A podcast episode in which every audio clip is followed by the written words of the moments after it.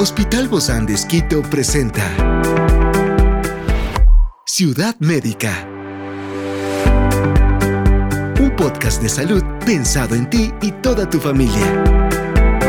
Hoy tenemos a una experta para hablarnos sobre diabetes y cuidados de los pies. Se trata de Mónica Soria, especialista en podología pediátrica y diabética del Hospital Bozán de Esquito, y hoy está aquí en este encuentro de Ciudad Médica. Yo soy Ofelia Díaz de Simbaña y estoy súper contenta de disfrutar este podcast de Ciudad Médica en este mundo tan apasionante de la salud.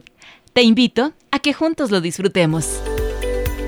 Los pies son una parte vital de nuestra movilidad y bienestar, pero en el contexto de la diabetes se convierte en una zona de riesgo, lo que puede llevar a complicaciones graves en los pies si no se les presta la debida atención.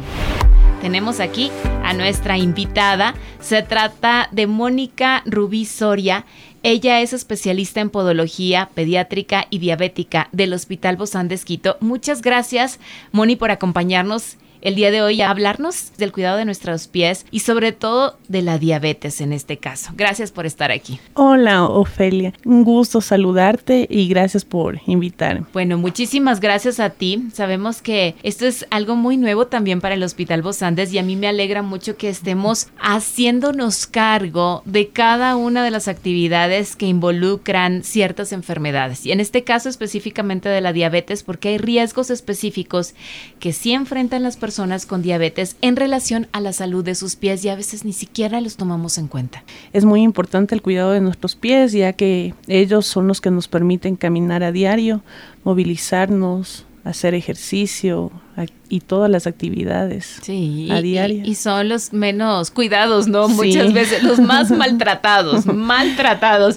¿Cómo puede, por ejemplo, esto de la, de la diabetes afectar la sensación en los pies? ¿Y por qué puede ser tan peligroso, Mónica? La diabetes puede afectar mucho en los pies. Hay una pérdida de sensibilidad, pierden el calor, tienen una pérdida de vellosidad también en los pies. O sea, ¿los pies ya se vuelven muy fríos? Sí, empiezan a, a perder calor. También tienen problemas en tanto lo que es circulatorio. Entonces, eh, lo que hay que hacer es una revisión diaria de nuestros pies, caso de los pacientes diabéticos, eh, revisándose que no tengan ninguna herida, ningún hematoma. Para esto se les sugiere también que utilicen medias de algodón color blanca, sin costuras, para que no produzcan presión en los ah, piecitos. Y blanco es para ver si hay sangre. Para ver si hay sangre, por supuesto. Claro, porque con lo oscuro.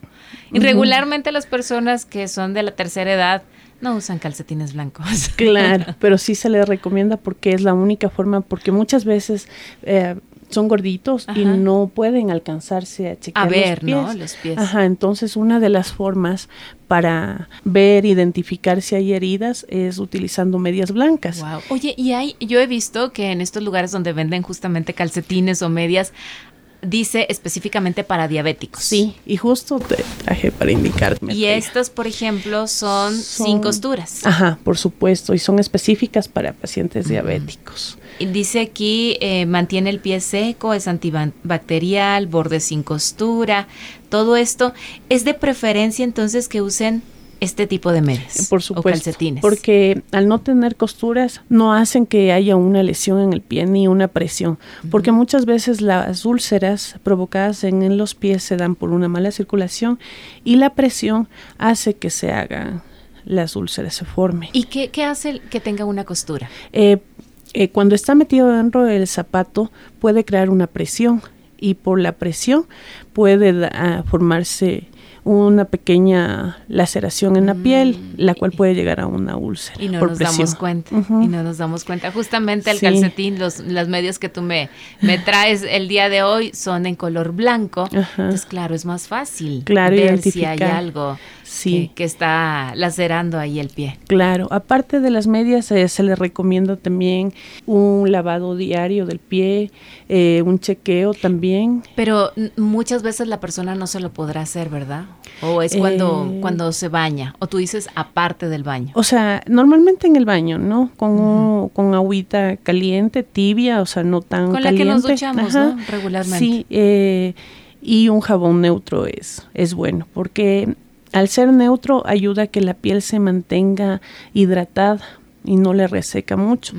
Eh, aparte de eso, eh, también le ayuda un buen secado en sus piecitos, utilizando una toalla específicamente solo para sus pies. Solo para los pies. Oye, ya sabemos qué regalos hacer, ¿no? Para las, personas diabéticas, calcetines, que siempre les van a ayudar, y ya sabemos en blanco, toallas para pies, ¿qué más? ¿Cremas? ¿Qué eh, cremas a base de uria, que sean humectante, puede ser el 5 al 10% de uria que le ayude a humectar el pie, pero sin colocar entre los interdigitales. ya que se solo en la parte de afuera. Sí, porque se puede se puede provocar una maceración interdigital y eso hay que evitar. Maceración. ¿es maceración es cuando en la parte interna de los interdigitales se hace blanca, como cuando vamos a la piscina y los deditos se, humedecen, como de viejitos. Sí. entonces eso suele pasar entre los interdigitales. ¿No son hongos esos? No.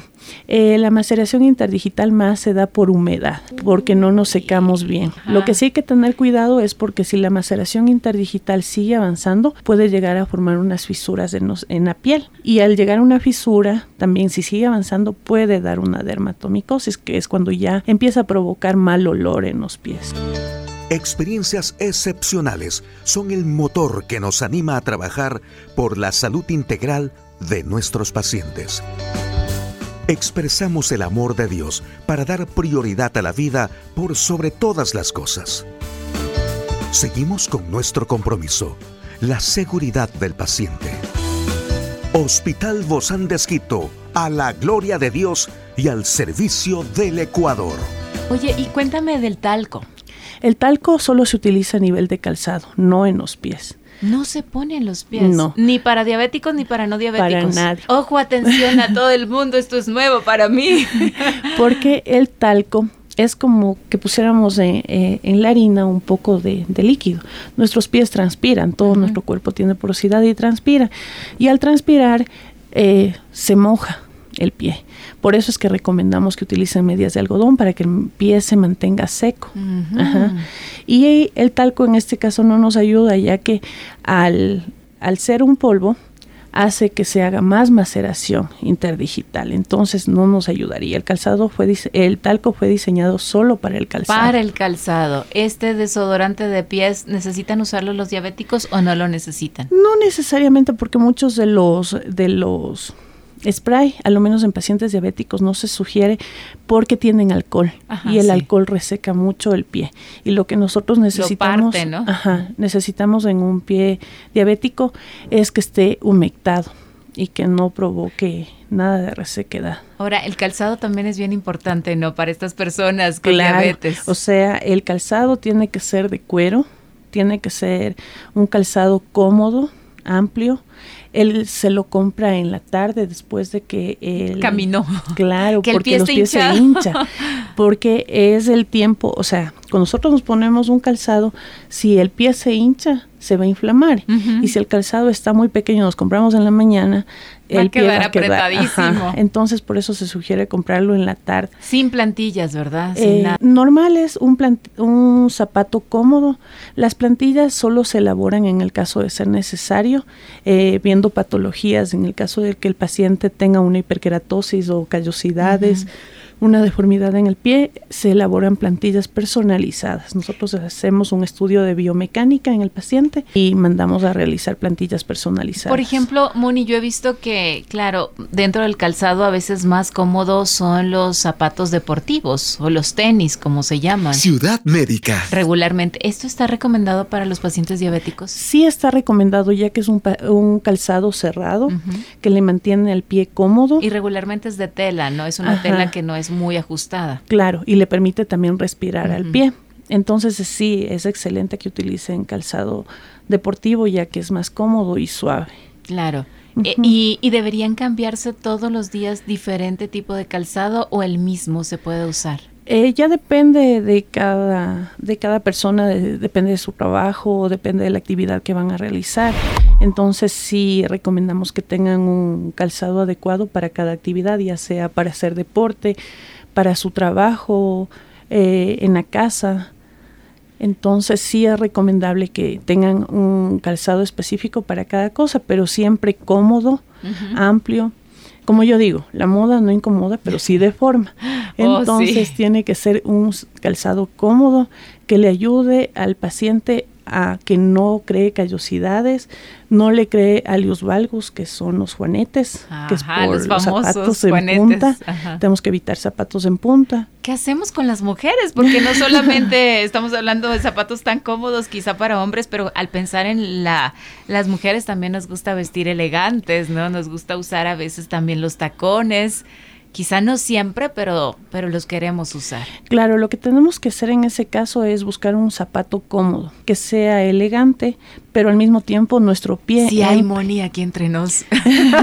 sí, sí hay Sí hay. calzados cómodos. Incluso han venido muchas eh, marcas de, de Brasil, de otros países, que ya vienen eh, adecuados para el tipo de pie de calzado, o sea, de pie para, Diabéticos. para diabéticos también, que Ojo, son cómodos. para el mercado ecuatoriano sería un buen negocio, ¿no? También. Sí, por supuesto, que son cómodos.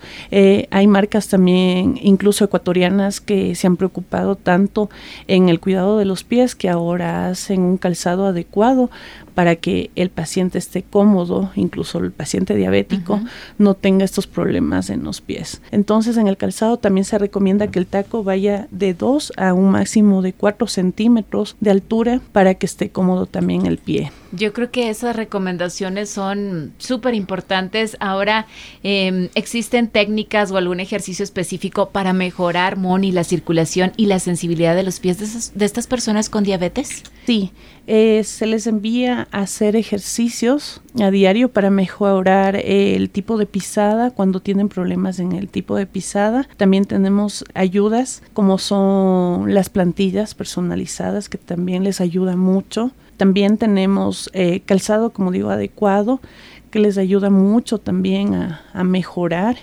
las patologías que tienen. ¿Algún ejercicio que puedan hacer? Bueno, en el caso eh, en la tarde, cuando llegan con los pies ca- cansados, se les recomienda meter una botellita de agua en el congelador, sacarla el momento que llegan y jugar con la botella, o sea, Como rodillo. como- ajá, como un rodillito para que desinflame el pie. Bien apoyados, ¿no? Bien agarrados. Claro, por favor. puede ser sentados eh, cómodamente sin que se vean caer, solo con la, la planta del pie Ciudad Médica. haciendo un ejercicio de vaivén en la botella. Ajá, eso ayuda mucho a desinflamar. Ay, qué bien. Lo que no se recomienda en los pacientes diabéticos es utilizar eh, agua caliente porque muchas veces como pierden la sensibilidad pueden quemarse. Oh, entonces, También fundas sí. de agua se les prohíbe a ellos porque puede pasar algún algún accidente, puede reventarse o puede ser que como no no tienen tanta sensibilidad, se ponen muy calientes y después cuando ya se dan cuenta ya hay una quemadura en la piel. Siempre hay que estar al, al pendiente, ¿no? Entonces, Sí. de nuestros